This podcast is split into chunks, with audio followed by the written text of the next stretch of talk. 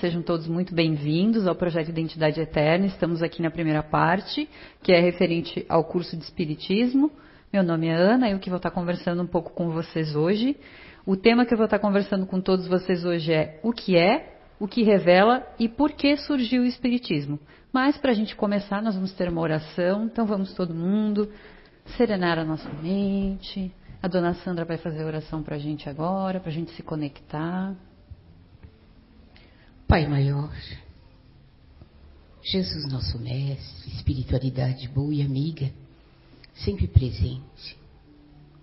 Obrigada por mais um dia de vida, mais um dia que estamos reunidos para um aprendizado, que possamos estar com a nossa mente aberta, conectado com o conhecimento, que possamos ajudar com as nossas vibrações a explanação que a Ana irá fazer.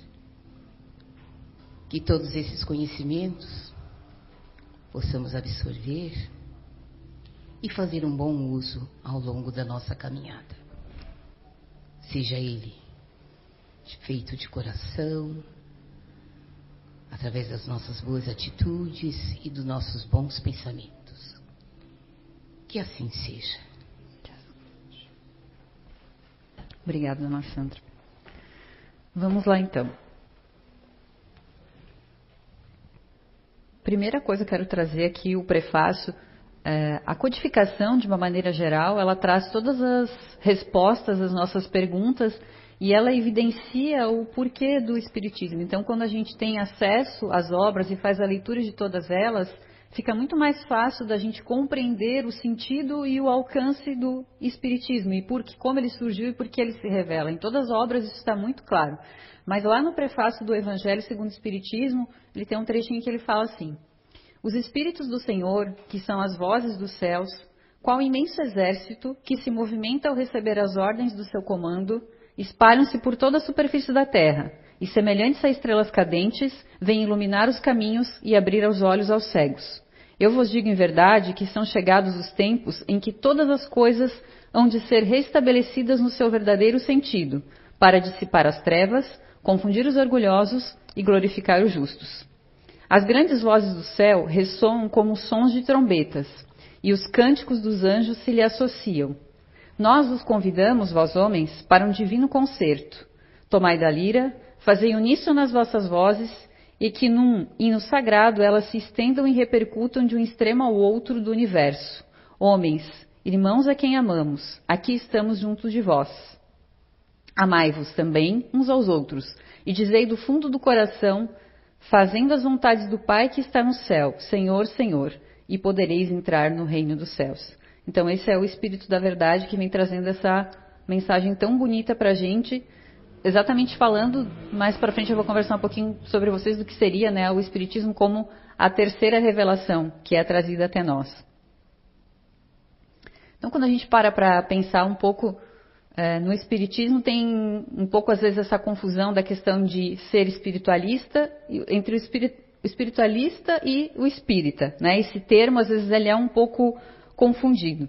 Então, se a gente comparar é, e tem várias vertentes espiritualistas. Então, se a gente comparar essas vertentes espiritualistas e os, a vertente espírita, né? Então, nós temos o quê? Que as duas elas se opõem ao materialismo, porque o materialismo ele não acredita em Deus, né? Então, as duas se opõem a isso. Ela crê também existir no homem alguma coisa além da matéria ela também crê que a alma é um ser independente da matéria e que ele conserva sua individualidade após a morte. Agora começam as diferenças. Para algumas é, filosofias espiritualistas, não há consenso na crença da comunicação e inter-relação dos espíritos com o mundo material ou outros regimes. E para nós, espíritas, né, nós temos como um princípio incontestável essa relação e essas comunicações dos espíritos com o mundo material. Outra coisa também é como eu falei, eles têm diversas vertentes, né? E nós temos uma apenas, né? Que é a doutrina espírita, que é essa que nós estamos conversando aqui sempre, né, com vocês. E é por essa orientação e é por tudo que está escrito na codificação espírita que a gente tenta seguir a nossa vida. Então a gente pode considerar o espírito uma revelação, como eu falei para vocês, se a gente pensar nessa palavra revelação, né? O que, que ela traz para a gente, né? Ela vem do latim revelare, que é sair de sobre o véu. Então, seria é, dar a conhecer uma coisa secreta ou desconhecida, ou num sentido mais vulgar, uma ideia nova que se opõe a uma outra que a gente já sabia. Então, o que é a doutrina espírita ou o espiritismo, né? É um conjunto de princípios e leis a que está submetida a criação, revelado pelos espíritos superiores e registrados por Allan Kardec nas obras que constituem a codificação espírita, que são elas, basicamente, não é? O livro dos espíritos, o livro dos médiuns, o evangelho, o céu e o inferno, a gênese, o que é o espiritismo. E ele é o consolador prometido que veio no seu devido tempo recordar e complementar o que Jesus nos ensinou, restabelecendo todas as coisas no seu verdadeiro sentido, trazendo assim à humanidade as bases reais para a sua espiritualização. E o que, que ele revela então para a gente? Ele revela os conceitos novos e mais aprofundados a respeito de Deus, do universo, dos homens e das leis que regem a vida na matéria e fora dela, ou seja, enquanto a gente está aqui encarnado e quando a gente acaba desencarnando, o que, que acontece lá nos outros mundos que a gente pode uh, estar. Ela ainda revela o que somos, de onde viemos, para onde vamos e qual é o objetivo da nossa existência e qual a razão da nossa dor e do nosso sofrimento muitas vezes também. E qual que é a abrangência, então, da doutrina espírita? Trazendo conceitos novos sobre o homem e tudo o que o cerca, o Espiritismo toca em todas as áreas do conhecimento, das atividades e do comportamento humano. Pode e deve ser estudado, analisado e praticado em todos os aspectos fundamentais da vida, tais como científico, filosófico, religioso, ético, moral, educacional, sociocultural e ecológico. Então, o Espiritismo ele abrange todas as áreas da nossa vida. Se a gente parar com atenção para estudar toda a codificação, a gente vai ver que tem assuntos relacionados com todas essas áreas.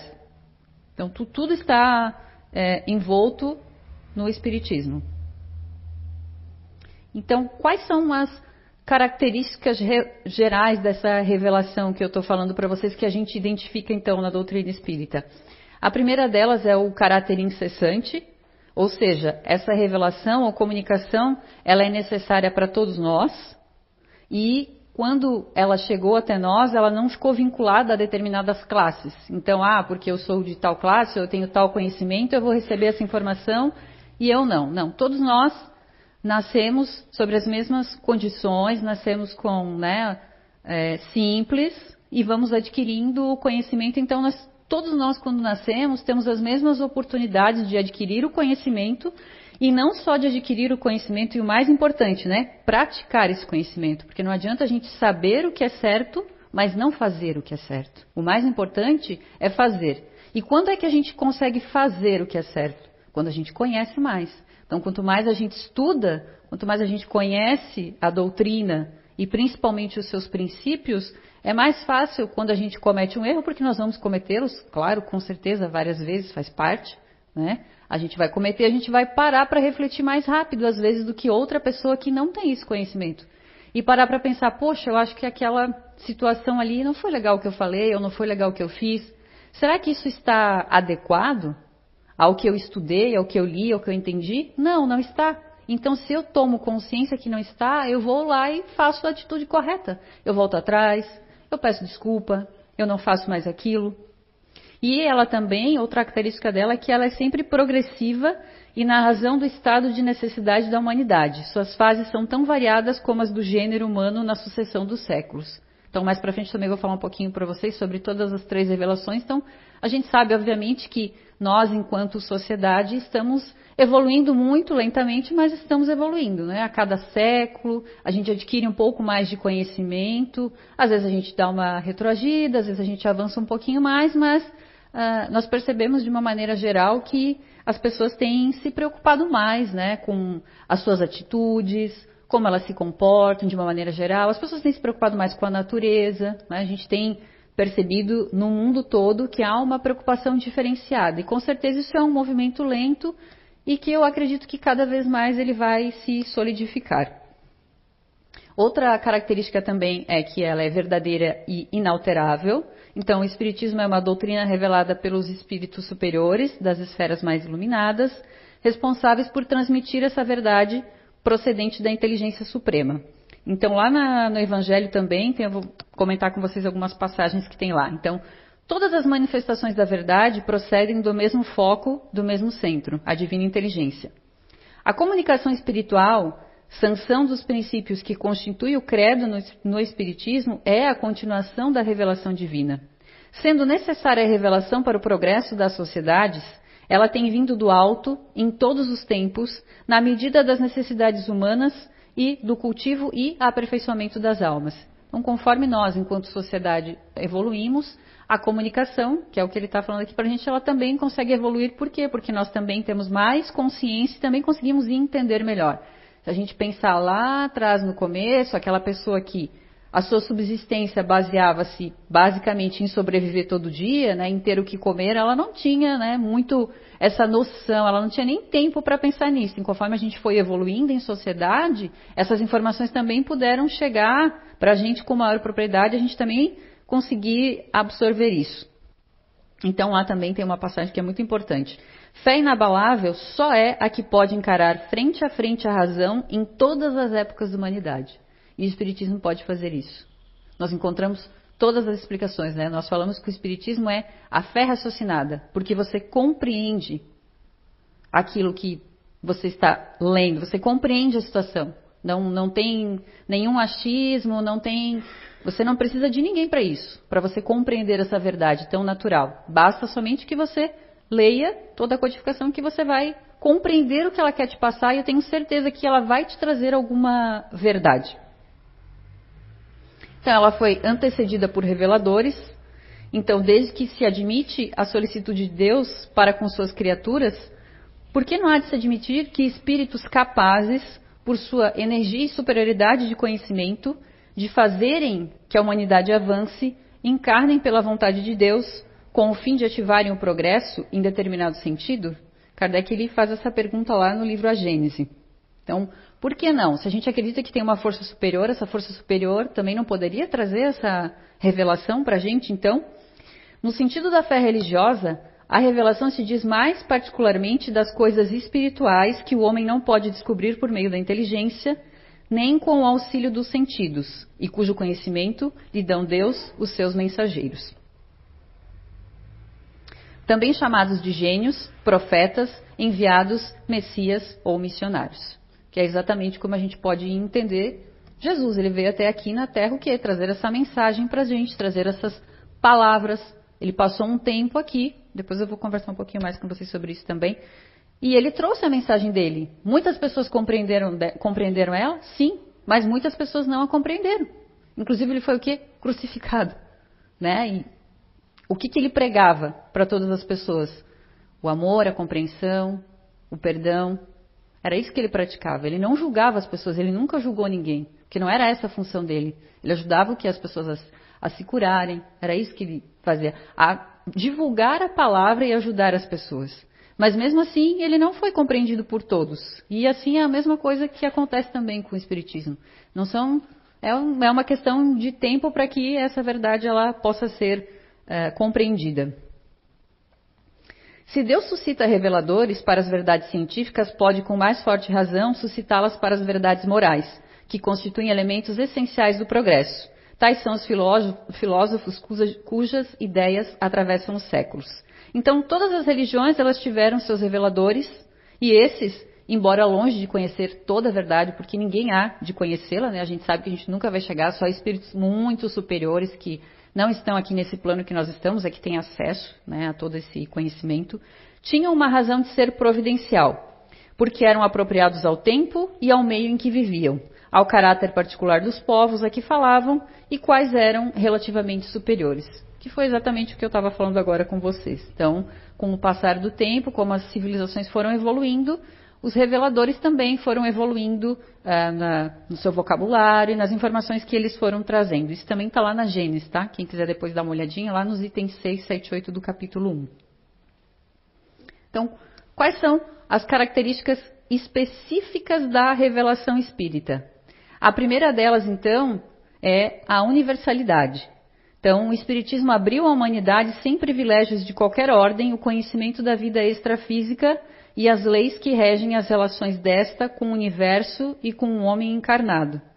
Então, não existe nenhuma separação, não existe nenhuma exclusão, a informação ela está acessível a todos, ela não foi predestinada a uma pessoa, a outra pessoa. Houve, né, um codificador, que até semana que vem vai ser o tema, semana que vem, perdão, no nosso próximo curso vai ser o tema aqui, nós vamos falar um pouquinho sobre o Allan Kardec, que é o que? O codificador da doutrina. Então, coube a ele juntar todas essas informações, mas ele recebeu, essa, eh, recebeu essas informações de vários médios, então não teve nenhum privilégio no recebimento dessas informações, e para todos nós, elas servem para todas as pessoas, independente da sua classe, independente do que elas acreditam. Então, de todos os tempos, essa comunicação dos espíritos existiu, pois é tão antiga como o mundo. Porém, até os tempos atuais, não aparecerá no mundo, como no corpo organizado, como um sistema completo, filosófico religioso, apoiado na ciência e de consequências incalculáveis pela doutrina que decorre das relações dos encarnados com os desencarnados, tendo por fim dar a certeza ao homem da existência, pré-existência e imortalidade da alma e seu destino futuro. Então, a mediunidade, as comunicações, a gente sabe que elas já existem muito antes do cristianismo. Né? A gente já tem vários relatos, passagens, mas não era esse o nome que era dado para, para elas naquelas épocas anteriores. Mas a gente sabe que já existem relatos muito antigos e, conforme foram evoluindo também essas informações, ela chegou nesse momento sendo tratada né, como todas as suas vertentes aqui, como ele falou, filosófica, religiosa. Se os espíritos que a revelaram se houvesse manifestado a um só homem, nada lhe garantiria a origem, porquanto fora mistério acreditar sobre a palavra naquele que dissesse ter recebido delas o ensino. Então é exatamente o que eu falei para vocês, né? Ela foi recebida de vários médiuns. Quis Deus que a nova revelação chegasse aos homens por mais rápido caminho e mais autêntico. Incumbiu, pois, os espíritos de levá-la de um polo a outro, manifestando-se por toda parte, sem conferir a ninguém o privilégio de lhes ouvir a palavra. E isso constitui o que? Uma garantia para cada um de todos de que não houve nenhuma manipulação nessa informação. Na verdade, até Kardec chegava a fazer a mesma pergunta para vários para vários médiums diferentes, para ver qual era a resposta que cada médium ia dar e para saber se essa resposta que ele estava dando ali realmente ela era verdadeira, se não tinha nenhuma criação, se não tinha é, nenhuma, nenhum envolvimento do médium nessa resposta. Milhares de vozes se fazem ouvir simultaneamente em todos os recantos do planeta, proclamando os mesmos princípios e transmitindo aos mais ignorantes como aos mais doutos, a fim de que não haja deserdados. Nessa, universalidade do ensino dos espíritos reside a força do espiritismo e também a causa de sua tão rápida propagação. Então, quando as pessoas começam a compreender, claro, no começo a gente sabe que existia a questão mais das apresentações, do misticismo que havia das mesas, enfim, né? Quando tudo começou, o espiritismo precisou disso para chamar a atenção das pessoas. Mas depois, passar desse momento e a gente fazendo um, um pensamento até hoje, a gente já sabe que a codificação ela tem, é, ela não precisa mais desses, é, desses fatores aí que ficaram lá no passado. Ela não precisa mais desse chamariz, vamos dizer assim, para que ela passa a sua credibilidade, né? Ela já está muito sedimentada. Então, qual a importância dessa característica, né, da universalidade para o progresso da humanidade? O conhecimento de tal fato não pode deixar de acarretar, generalizando-se profunda modificação nos costumes, caráter, hábitos, assim como, na, como nas crenças que tão grande influência exercem sobre as relações sociais. É uma revolução completa a operar-se nas ideias, revolução tanto maior, tanto mais poderosa, quanto não se circunscreve a um povo nem a uma casta, visto que atinge simultaneamente pelo coração todas as classes, todas as nacionalidades, perdão, todos os cultos. Então a gente sabe que a doutrina espírita ela atinge a todas as pessoas em todo o mundo. Ela não foi destinada, como eu falei para vocês, especificamente para um povo ou para o outro, ou especificamente para um, a um entendimento único. Né? Ela, para que todos nós possamos ter acesso a esse conhecimento, compreendê-lo e que a gente possa cada vez mais praticá-lo, porque a gente precisa muito disso. Outro é a origem divina, então foi providencial o seu aparecimento, e ele não foi então resultado da iniciativa nem de um desígnio premeditado do homem, porque os pontos fundamentais da doutrina, elas provêm do ensino que deram os espíritos encarregados por Deus de esclarecer os homens acerca das coisas que eles ignoravam, que não podiam aprender por si mesmos e que lhes importava conhecer, hoje que estão aptos a aprendê-las. Então, alguns valores que nós temos dentro da doutrina espírita, eles nós tínhamos lá atrás enquanto sociedade, mas eles ainda eram um pouco vagos para todos nós. Então, a doutrina espírita está trazendo eles novamente para a gente, reforçando eles para que nós, enquanto indivíduos e enquanto sociedade, né, saibamos respeitar os. Vamos pensar aí nos mandamentos básicos que a gente sabe, né?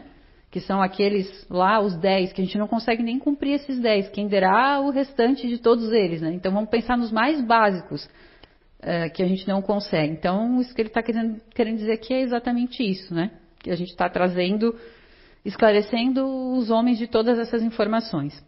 Se a doutrina espírita fosse de concepção puramente humana, não ofereceria por penhor senão as luzes daquele que a houvesse concebido. Ora, ninguém nesse mundo poderia alimentar fundadamente a pretensão de possuir com exclusividade a verdade absoluta. Então, lá no Evangelho segundo o Espiritismo, ele está falando que se essa, né, se a terceira revelação, que é a doutrina espírita, tivesse provido de nós aqui, ela, ela teria o quê? Ela estaria carregada com as nossas ideias, com os nossos conceitos. Se a gente parar para pensar lá atrás, quando Jesus esteve aqui, logo depois da era, o que aconteceu? O cristianismo, a igreja foi tomando conta do cristianismo, ela criou um, um sistema fechado, e aí acho que todos nós, nós conhecemos a história, né? Começou a se cobrar aqueles valores das pessoas.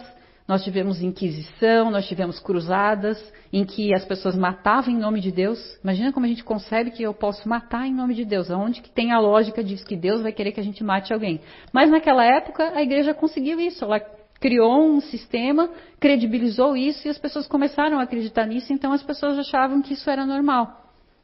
E nós vivenciamos isso por muitos anos. Quantas pessoas foram mortas na Inquisição? Das pessoas que faziam bem, que não tinham, não tinham nenhuma intenção de prejudicar ninguém e foram mortas. Por quê? Porque uma pessoa que era instituída pelo Papa ia lá, analisava o seu processo e dizia: Não, você é um bruxo, você está praticando algo que é contrário a Deus. Fogueira. Imagina essa pessoa sendo levada para a fogueira e ela não fazia nada de errado. Ela ajudava ainda as pessoas, ela fazia chás, ela atendia as pessoas mais pobres, ela cuidava das pessoas. Mas não, como a igreja tinha, naquele momento, claro, né? Não estou aqui falando mal da igreja de uma maneira geral.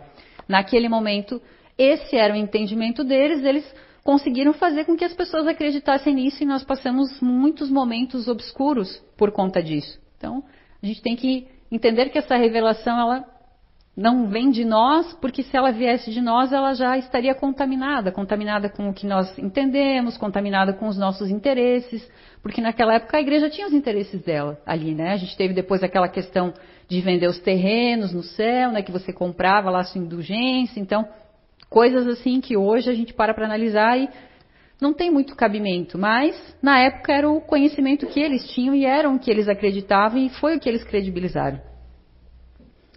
Terceiro, então, o caráter científico da participação humana. Então, aqueles que o recebem não estão isentos do trabalho da observação, da pesquisa, da análise, da comparação, raciocínio e livre-arbítrio, através de cujo exercício e experimentação possa o próprio homem chegar às conclusões e aplicações do que investigou. Então, o Espiritismo ele não estabeleceu nenhuma teoria pré-concebida. Remontando dos efeitos às causas, chega à lei que os rege depois, deduz as consequências e busca as aplicações úteis. Conclui-se pela existência dos espíritos é, quando esta existência ressaltou o evidente da observação dos fatos, procedendo de igual maneira quanto aos outros princípios. É, pois, rigorosamente exato dizer-se que o Espiritismo é uma ciência de observação. Então, a gente sempre comenta isso, que a gente deve sim ler, compreender, questionar, sempre. Porque, exatamente como eu falei antes para vocês, é uma fé raciocinada. Eu compreendo o porquê daquilo, eu compreendo o porquê aquilo está acontecendo comigo. quando ele fala né, que a gente tem esse conhecimento da nossa vida passada, da nossa vida futura, o porquê às vezes de estarmos passando por determinadas situações nesse momento.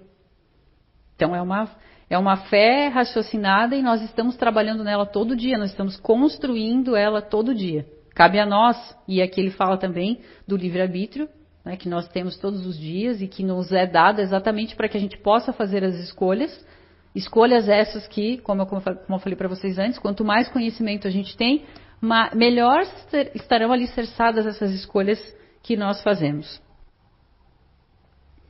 A revelação espírita, porque o espiritismo é uma revelação, a mais transcendental que os séculos têm registrado, vem satisfazer as necessidades dos espíritos analíticos do presente, dos positivistas desses tempos, de todos os que, enamorados da ciência e de seus métodos de experimentação, não aceitam coisa alguma que não caiba nesse terreno e possa sujeitar-se às condições que a investigação científica impõe.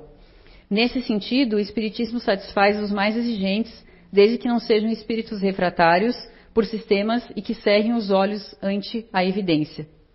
Então, o que ele está querendo trazer aqui para a gente, o Ângelo Agoró, é exatamente que mesmo os mais materialistas, se você analisar, como eu falei para vocês, se você analisar toda a codificação, todas as respostas estão ali. Não há nada que não possa ser respondido dentro da, da codificação. Existem todas as respostas para todas as perguntas. O primeiro exame comprobativo é, pois, sem contradita, o da razão, ao qual cumpre se submeta sem exceção a tudo o que venha dos espíritos. Toda teoria, em manifesta contradição com o bom senso, com uma lógica rigorosa e com os dados positivos já adquiridos, deve ser rejeitada. No que diz respeito aos princípios básicos da doutrina, uma só garantia séria existe para o ensino dos espíritos. A concordância que haja entre as revelações que eles façam espontaneamente, servindo-se de grande número de médiums estranhos uns aos outros e em vários lugares. Então aqui ele reforça aquilo que eu comentei com vocês antes. E quatro, então, ele apresentou Jesus como modelo e guia da humanidade. Então, lá na questão 625 do Livro dos Espíritos, tem a pergunta lá. Qual o tipo mais perfeito que Deus tem oferecido ao homem para lhe servir de guia e modelo? E a resposta é dos Espíritos: Jesus. É essa a resposta. Então, qual é o tipo mais perfeito que Deus tem oferecido ao homem para lhe servir de guia e modelo? Jesus. O Espiritismo, longe de negar ou destruir o Evangelho, vem, ao contrário, confirmar, explicar e desenvolver pelas novas leis da natureza, que revela tudo quanto Cristo disse e fez. Elucida então os pontos obscuros do ensino cristão, de tal sorte que aqueles para quem eram mais ininteligíveis certas partes, que não entendiam certas partes do Evangelho, ou pareciam inadmissíveis, os compreendem e admitem sem dificuldade com o auxílio desta doutrina. Vem melhor o seu alcance e podem distinguir entre a realidade e a alegoria. O Cristo lhes parece maior. Já não é simplesmente um filósofo, é um Messias divino.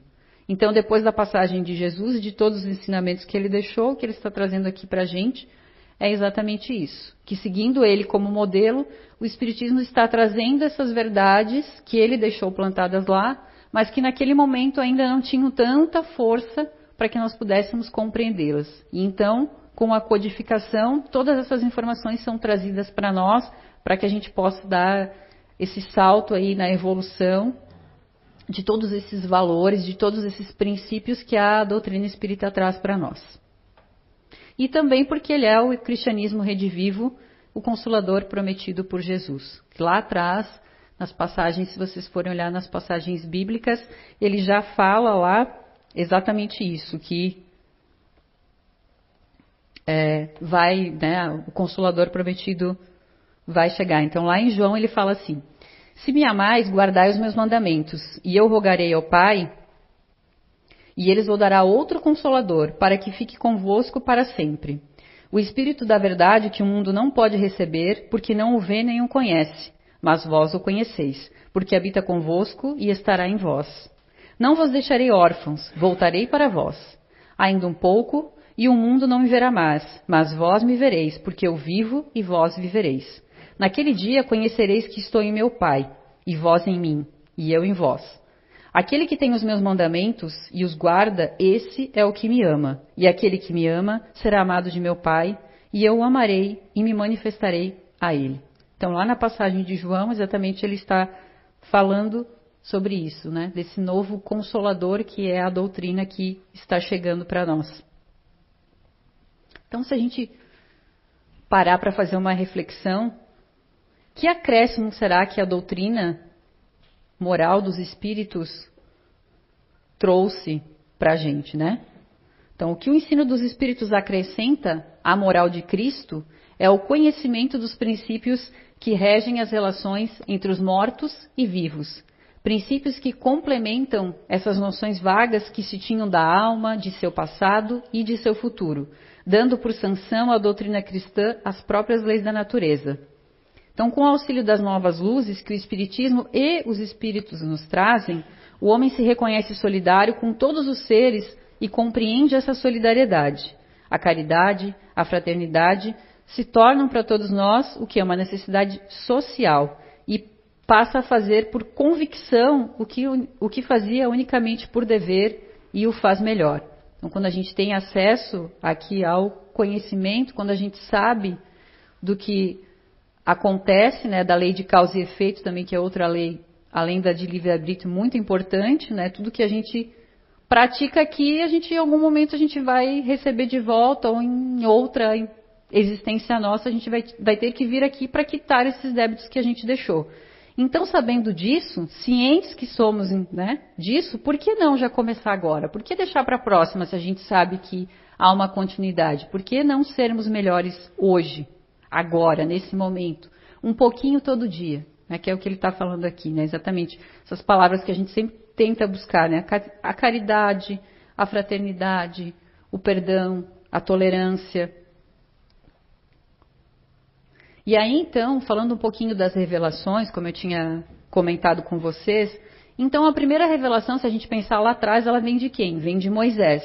Então lá, Moisés foi lá, recebeu, né, ele confirmou perante os homens a existência de um Deus único, soberano, criador de todas as coisas, promulgou a lei do Sinai, lançou as, as bases, perdão, da verdadeira fé, introduziu o sentimento do amor como dever primeiro dos homens, mas se a gente analisar, né, ele foi apresentado com um caráter mais é, despótico, ele não admitia discussão e foi imposta ao, a, a, toda a população naquele momento com, com formas de sanções, castigos e, e punições. E lá, então, como eu tinha comentado com vocês, era um povo que muito primitivo e ainda materialista. Então, era uma propagação mais limitada, porque era havia uma imposição daquele conhecimento, né? uma imposição da fé. E aí então a segunda revelação é o que? É a de Jesus, né? que surgiu 18 séculos após a primeira revelação, ao mesmo povo, no mesmo meio, porém agora com sinais de sensibilidade e também sensibilidade aos assuntos de ordem espiritual. Então Jesus ele veio o que? Ele veio dar cumprimento a essas profecias que anunciavam o advento e a lei de Deus, dando verdadeiro sentido e adaptando ao grau de adiantamento dos homens. Ele também falou sobre a vida futura, assim como as penas e recompensas que aguardam o homem depois da morte. Então a autoridade que ele tinha vinha o quê? Da natureza excepcional do seu espírito e da sua missão divina. A doutrina de Jesus era essencialmente conselheira, livremente aceita e só se punha pela persuasão do exemplo e da coerência dos efeitos e das consequências. Então, de propagação lenta, também dependente de um ensino direto sobre a autoridade da palavra do mestre ou dos seus discípulos. Então, como já é, a gente sabe do, do conhecimento de todos nós, ele tinha os seus discípulos que ele ensinava e pedia a eles que eles fossem a outros lugares e levassem a palavra da mesma maneira como ele fazia, ajudando a todos, fazendo as curas. Então, essa, essa é basicamente, né, o que Jesus deixou para a gente, né, esse exemplo de caridade, de perdão, de não julgamento, porque ele não fazia isso. Há várias passagens, né, contadas, que ele, ele nunca julgou ninguém, não era esse o caráter, não era isso que ele buscava. É, bem pelo contrário, ele buscava ajudar as pessoas. E aí então, agora falando sobre a terceira revelação, Então, se a gente parar para pensar, essa terceira revelação, ela não se personificou em nenhum indivíduo. Então, ninguém pode identificar-se com o seu profeta exclusivo. E ela é o que? Ela é o fruto de um ensino coletivo, porque houve uma colaboração para que essa verdade chegasse até nós. Então, ela surgiu simultaneamente em milhares de pontos diferentes e por vários intermediários, como eu falei para você, vários médios, que se tornaram centros ou focos de radiação, que estrategicamente colaborou para sua rápida propagação. O Espiritismo, partindo das próprias palavras do Cristo, como esse partiu das de Moisés, é consequência direta da sua doutrina. Então ele veio para confirmar, explicar e desenvolver o Evangelho com novas luzes. Surgiu numa época de emancipação e madureza intelectual em que nós já tínhamos uma inteligência mais desenvolvida e a gente não se resignava a representar um papel passivo. A gente não somente recebia informação como lá atrás. Então, em que o homem nada aceita cegas, mas quer ver aonde o conduzem, quer saber o porquê e o como de cada coisa. Tinha ela que ser ao mesmo tempo o produto de um ensino e o fruto do trabalho da pesquisa e do livre exame dos homens. Então, lá atrás, quando a gente sai dessa, dessa época ali que eu comentei com vocês, então como a gente passa as cruzadas, a gente tem a reforma religiosa que até Martim Lutero ele se revolta contra essa questão de ter que pagar, né, por um terreno no céu. Então a gente tem o que lá na Idade Média a gente tem o, o nascimento da Renascença. E com esse nascimento da Renascença é que os homens começam a avançar no conhecimento e eles começam a se questionar. É exatamente isso que ele está trazendo aqui para a gente. Eles começam a pensar sobre o porquê. Não é simplesmente aceitar aquela informação que a igreja ou que alguém que tem alguma santidade está querendo dizer, não, você tem que fazer assim, mas por que disso? Começam a ter essa essa preocupação, começam a parar para se questionar o porquê daquela informação. Será realmente que o que ele está falando é verdade? Então é a partir desse momento e é nesse contexto que o Espiritismo surge o quê? Como um conjunto de leis e princípios destinados à humanidade, a qual já está amadurecida para receber o Consolador. Então é esse, nesse clima que vem surgir o Espiritismo, quando a gente já está com a nossa mente mais aberta para receber informação e, de uma certa maneira, também buscando essa informação. E quais seriam então os pontos que ligam essas três revelações entre si? Então, se a gente parar para pensar, todas elas tomam por base um Deus único, soberano, so, Senhor e orientador de tudo e de todas as coisas. Também Todas elas colocam o amor como um sentimento maior que liga os homens a Deus entre si.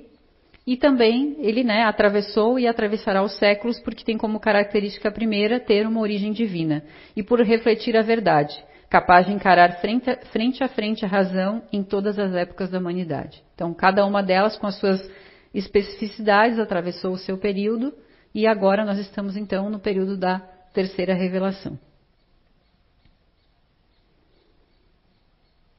Então, sendo Deus, como a gente falou ali, o eixo de todas as crenças religiosas e o objetivo de todos os cultos, então qual é a base principal que faz a doutrina espírita ser a religião símbolo do evangelho redivivo? Então, a pedra angular que faz com que a doutrina do Cristo se firme nesse caráter que a gente atribui de divindade é por quê? Porque lá nos princípios, a gente vai buscar lá no livro dos Espíritos está lá. Então nós temos o que? Um Deus imparcial, soberanamente justo, bom e misericordioso, cheio de mansidão, que perdoa o pecador arrependido e dá a cada um segundo as suas obras e que fez do amor a Deus e da caridade para com o próximo a condição indeclinável da salvação. Então, acho que isso aqui resume muito bem, né? Imparcial, soberanamente justo, então não existe uma facilidade para mim e uma dificuldade para você. Como que isso pode ser justo? Não existe isso. E essa exatamente a essa fé raciocinada que eu estou aqui falando para vocês desde o começo. Se a gente parar para pensar, não existem privilégios, não existem penas maiores, não existem penas menores. Então, se eu não me esforçar, não adianta eu falar para você que eu te perdoei, mas na verdade eu não te perdoei, eu ainda estou ali pensando, estou ali te desejando mal. Não, Eu continuo errando, continuo errando da mesma maneira. E não, é, não existe negociação, né? A gente fala que sempre que não existe um negociar com Deus. Não existe isso. Não, eu vou errar um pouquinho aqui e depois. Não. Quando a gente erra, a gente errou. E a gente tem que reconhecer que errou e fazer diferente. Mas aquele pedacinho ali que a gente errou, a gente vai ter que voltar e vai ter que quitar aquilo de alguma maneira. Porque o que é certo para mim é certo para todos nós. Não existe um meio termo da, da certeza e do, do perdão também. Porque vamos e convenhamos, né? Todos nós aqui em algum momento vamos o quê? Pedir perdão. E aí o meu perdão é diferente do perdão de vocês? Não, não teria lógica isso, né? O meu perdão tem que ser igual ao perdão de todo mundo aqui. Então, se ele está me perdoando, ele tem que perdoar todos nós. Então, qual é a lógica que existe de eu achar que ele pode perdoar a minha falta, mas ele não pode perdoar a falta da outra pessoa? Por que, que ele não pode perdoar a falta da outra pessoa? Ah, o que a outra pessoa fez é muito grave. Ok, ela vai responder pelo que ela fez, no tempo devido a ela. Mas eu não posso pensar que o meu perdão é maior que o perdão da outra pessoa, porque o perdão ele é para todos. Então, qual é uma das frases símbolo da doutrina espírita? Fora da caridade não há salvação. Não, é uma frase que a gente escuta muito também. Então, fora da caridade não há salvação. Então, Jesus nos apresenta Deus como um Pai único de todo o gênero humano, que estende a sua proteção por sobre todos os seus filhos e os chama a si, convidando-os a amar. Então, sobre essa crença. Amai a Deus sobre todas as coisas e ao vosso próximo como a vós mesmos. Nisto estão todas as leis e profetas. Não existe outra lei. Então, amai a Deus sobre todas as coisas e ao vosso próximo como a vós mesmos. É tão pequena e tão simples essa frase, né? mas ela é, é tão profunda se a gente parar para refletir, né? que eu não desejo para o outro, o que eu quero para mim é o que eu tenho que querer para o outro. Então, se eu quero isso para mim, por que, que eu vou desejar diferente para o outro? Ah, mas ele. É isso. Não, não, tem como a gente é, barganhar nisso, né? Então, se eu amo a Deus e ao próximo como a eu, tem que haver uma reciprocidade. Ele assegurou o princípio da igualdade dos homens perante Deus e a necessidade da fraternidade universal, que é exatamente isso. Então, não tem, ah, eu aqui sou da elite, então eu comprei um terreno, eu sou a mais. Não, não existe mais isso. Né? Dentro do Espiritismo não existe isso. Todos somos iguais. Todos nascemos o quê? Simples e ignorantes. E no construir da nossa caminhada é que a gente vai fazendo as escolhas, o que? Através do livre-arbítrio que a gente tem, de escolher todo dia quais que serão as nossas atitudes. Então, é igual, nós somos iguais, todos temos os mesmos direitos e todos temos os mesmos deveres. E lá no final, quando a gente desencarnar, quando a gente chegar lá na fila, né, para fazer a prestação de contas, a nossa prestação de contas também é individual, ela não é coletiva. Então, cada um de nós vai responder por aquilo que fez. Então, qual é o mais relevante princípio doutrinário, um dos, poderia dizer, revelado pelo Espiritismo e sob cuja lei estamos submetidos em prol dessa fraternidade universal que eu falei para vocês antes. Esse princípio é o que? O da pluralidade das existências. Então, através da reencarnação, todos nós somos solidários no passado e no futuro. E como as nossas relações se perpetuam tanto no mundo espiritual como no corporal, a fraternidade tem por base as próprias leis da natureza, revelando que o bem tem um objetivo e o mal consequências inevitáveis. Então, como a gente sabe que estamos reencarnando constantemente e estamos vivendo o quê? Sempre em comunidade. Então, ele está falando exatamente aqui que nós todos somos solidários. Então, o bem que eu faço a você é um bem que você vai fazer para outra pessoa e assim a corrente do bem ela se espalha e o contrário também.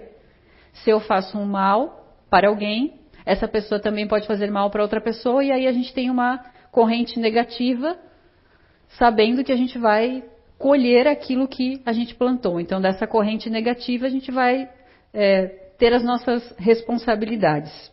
Acho que é interessante a gente parar para pensar nisso, né? Enquanto coletivo que somos, né? Que o, o mal que eu estou fazendo, o exemplo que eu estou dando, está impactando na vida de outras pessoas e isso tem uma repercussão e pode ter uma repercussão muito grande. Então, muitas pessoas podem se sentir influenciadas a pensar nisso.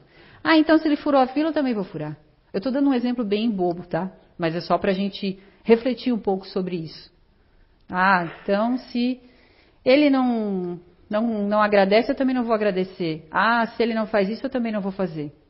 E a gente precisa é o quê? Dar bons exemplos. Por mais que existam 999 pessoas fazendo errado, a gente vai lá e faz o certo. Porque em algum momento não vão ser mais 999, vão ser 998. E depois vão ser 997. E assim sucessivamente. A gente precisa dar o bom exemplo, precisa começar por alguém, então, que comece pela gente, que a gente possa ser né, esse canal de bons exemplos. E por que então a necessidade no futuro de um consolador entre os homens. E aí eu vou trazer uma passagem de Jó, de Jó desculpa para vocês. Muitas das coisas que vos digo ainda não a compreendeis, e muitas outras teria a dizer que não compreendereis. Por isso é que vos falo por parábolas. Mais tarde, porém, enviar-vos-ei o Consolador, o Espírito da Verdade, que restabelecerá todas as coisas e vos explicará todas elas. Então aqui ele está falando que lá atrás ele muitas vezes falava por parábolas, porque as pessoas ainda não tinham esse alcance para conseguir compreender. E que então agora o Espírito da Verdade está trazendo essas informações porque nós já temos essa maturidade para compreender tudo isso. Então, por que essa necessidade exatamente que ele está falando aqui do Consolador? Porque nós já temos maturidade e conhecimento suficiente para compreender essas palavras e, mais do que compreendê-las, praticá-las. Então, incontestavelmente, o testemunho de Jesus dos verdadeiros atributos da divindade, de par com revelação trazida por ele sobre a imortalidade da alma, da vida futura, modificava profundamente as relações humanas, impondo aos homens novas obrigações, fazendo-os encarar a vida presente sobre outro aspecto e tendo por si mesmo de reagir contra os costumes materialistas e as relações sociais da época, focadas exclusivamente no poder. Então, tratava-se de uma modificação de valores e comportamentos, que para aquele momento da humanidade poucos estavam preparados por não ter sido suficientemente compreendida ou aceita a mensagem de Jesus. Então, Jesus já previa lá que a gente teria necessidade dessa revelação. Ele já sabia naquele momento que ele não conseguiria passar todo o conhecimento dele. Então, será que é o Espiritismo o consolador prometido por Jesus? Muitos de vocês podem estar se perguntando isso, mas será então que o Espiritismo é esse terceiro consolador aí prometido por Jesus? Se o Cristo não pode desenvolver o seu ensino de maneira completa, é que faltavam aos homens conhecimentos que só eles poderiam adquirir com o tempo e sem os quais não o compreenderiam. Então, o Espiritismo, partindo das próprias palavras do Cristo, como esse partiu das de Moisés, é consequência direta da sua doutrina e elucida os pontos obscuros do ensino cristão. Então, por essa revelação divina, o homem sabe que todas as almas, tendo o mesmo ponto de origem, são criadas iguais, com idêntica aptidão para progredir, em virtude de seu livre arbítrio sabe que a alma progride incessantemente através de uma série de existências sucessivas e que todas têm o mesmo destino e alcançarão a mesma meta, mais ou menos rapidamente, pelo trabalho e pela boa vontade. Sabe por que está na terra? Porque sofre temporariamente e vê por toda parte a justiça de Deus. Então, novamente, frisa aqui para vocês. Reconhece-se pela fé e pela razão que o Espiritismo realiza todas as promessas do Cristo a respeito do Consolador anunciado. Então, o Espiritismo ele explica exatamente isso que eu acabei aqui de falar para vocês, que todos nós temos o mesmo ponto de origem, somos criados iguais, temos as mesmas possibilidades e é essa construção que a gente faz do nosso caminho aqui na nossa presente encarnação que vai nos levar à progressão. Alguns de nós vão progredir mais rápido, alguns de nós vão progredir de forma mais lenta. Vai depender o quê? Muito da nossa vontade, muito do que a gente está buscando e do conhecimento.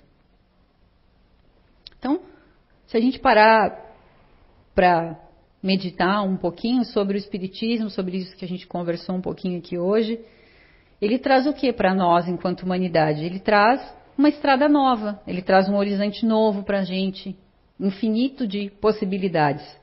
Então ela começa aí falando dos mistérios, né, do mundo invisível, mostra o verdadeiro papel na criação, o nosso papel ativo, né, que nós temos, tanto no estado espiritual como no estado corporal. Então ela sabe que não, a gente não está limitado a alguns instantes de uma existência transitória, né? Ou seja, ah, não quero nem saber, eu estou aqui, então já que eu acho que não vai acontecer nada, então eu vou errar aqui numa próxima. Não. Que a vida espiritual não se interrompe por efeito da morte, que já viveu e tornará a viver, e que nada se perde do que se ganha em perfeição. Então, todo bem que a gente faz aqui, a gente leva, todo conhecimento que a gente tem, a gente leva para a nossa próxima existência. E todo mal, a gente vai ter que é, reparar ele. Em suas existências anteriores, depara com a razão do que é hoje e reconhece que, do que ele é hoje, qual se faz a si mesmo, poderá deduzir o que virá a ser um dia. Então, ele está exatamente dizendo isso aqui para a gente, né? De uma existência anterior, se eu me preocupei mais, provavelmente na minha próxima existência aqui terrena eu já vou ter cumprido algumas missões, quem sabe a minha próxima missão, perdão, ela vai ser um pouco mais leve. E do contrário também. Se infelizmente eu não consegui me esforçar ou não quis me esforçar, né, a, o, meu, a meu, o meu retorno aqui à Terra ele terá missões mais pesadas, expiações, quem sabe mais complicadas. E novamente, como a gente sempre fala, é uma escolha que nós temos. Pelo seu poder moralizador, por suas tendências progressistas, pela amplitude de suas vistas, per, pela generalidade das questões que abrange, o Espiritismo é mais apto do que qualquer outra doutrina a secundar o movimento de regeneração na Terra. Na terra perdão. Por isso, é esta revelação contemporânea deste movimento. Tornada adulta, a humanidade tem novas necessidades, aspirações mais vastas e mais elevadas. Ela sente que é mais amplo o seu destino e que a vida corpórea é excessivamente restrita para encerrá-la inteiramente. Se a gente pensar que é só essa vida, que é só isso que a gente tem, é muito pouco. Né? Se a gente pensar no, no, certo e no errado, no justo e no injusto, por que, que existem tantas pessoas numa situação, por que, que existem tantas pessoas em outra? Por isso mergulhe olhar no passado e no futuro, a fim de descobrir num ou no outro o mistério da sua existência e de adquirir uma consoladora certeza Todas as ações têm uma finalidade, porquanto, trabalhando para todos, cada um trabalha por si, e assim a fraternidade passará a ser uma pedra angular da nova ordem social, base segura que imprimirá ao mundo um movimento de ascensão coletiva, que assinalará a nova fase da nossa evolução humana. Que é exatamente isso que eu estou comentando aqui com vocês. Né? Quando a gente tomar consciência né, de que o nosso ato está interligado ao ato da, da outra pessoa, e todos nós pudermos, quem sabe um dia, né, no, no universo, sermos pessoas justas, boas e corretas, que maravilha que não vai ser isso, né? A gente poder conviver harmoniosamente, todos nós um com os outros, sabendo que o nosso ato impacta diretamente na vida das outras pessoas. Então, uh, pessoal, esse tema ele é muito profundo, como eu falei para vocês no começo, é, a gente sempre fala aqui quando a gente começa, né, quando a pessoa vem conhecer o Espiritismo, é, muitas pessoas começam lendo ali os romances, que são muito importantes, mas eu quero convidar todos vocês aqui a lerem a codificação. A codificação ela traz muita informação. Primeiro, um dos primeiros livros, que é o que é o Espiritismo. Olha só, é bem, né? O que é o Espiritismo? Façam, né? Para quem ainda não tem essa verdade, essa fé consigo, para quem ainda tem alguma dúvida, vá lá, leia a codificação, leia o que é o Espiritismo. Lá existem todas as explicações. Pegue o Evangelho segundo o Espiritismo. Lá no Evangelho segundo o Espiritismo também.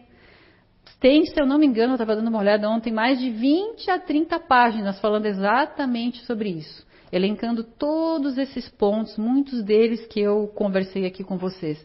Então a informação ela existe ela está ali, basta que a gente a acesse e que, acessando ela, a gente possa fazer aí melhores escolhas para o nosso dia a dia, tá bom?